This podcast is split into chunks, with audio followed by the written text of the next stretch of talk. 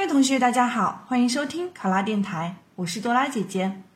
咱们今天的题目是：现在国人出境游越来越多，却出现华尔街骑铜牛、泰国水池洗脚等不文明行为。为了规范旅游不文明行为，国家旅游局出台《游客不文明行为记录管理暂行办法》，规定旅游主管部门将建立游客不文明行为记录。必要时向公安、海关、人民银行、征信机构等通报。有人支持，也有人反对，你怎么看？考生开始答题。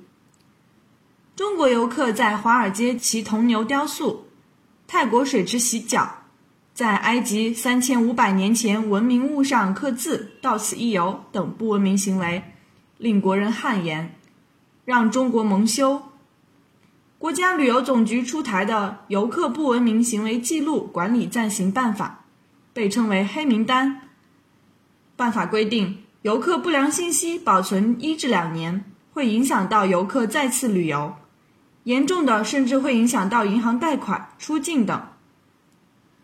对于这一做法，我们既要看到它的积极性，也要认识到其只是治标不治本的举措。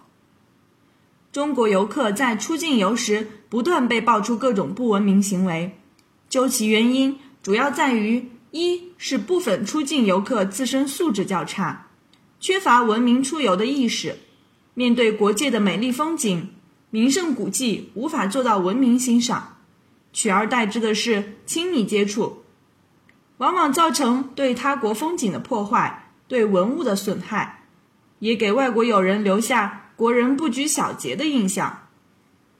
二是我国对于促进国人文明出游的相关工作开展不到位。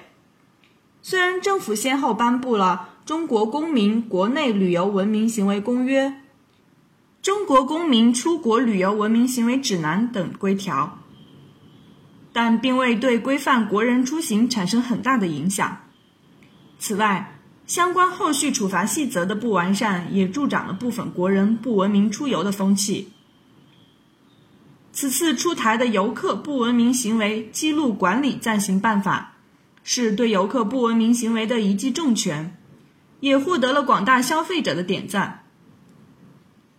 但是，我们也要看到，不文明行为是一种源于社会整体素质不高的负面现象，将不文明黑名单信用。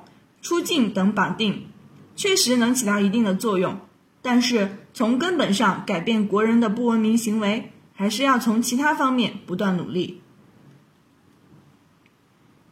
第一，从国家层面上来讲，政府相关部门在制定相关规定的同时，还应做好后续的宣传执行工作。对于文明出游相关的法律法规，在制定以后。通过中央及地方各主流媒体平台进行宣传，并责令相关工作人员深入到群众中去做好宣传。同时，明确相关的违规处罚规定，对违规者依情节严重严肃处理，打消违规者的侥幸心理，使其自觉遵守文明公约。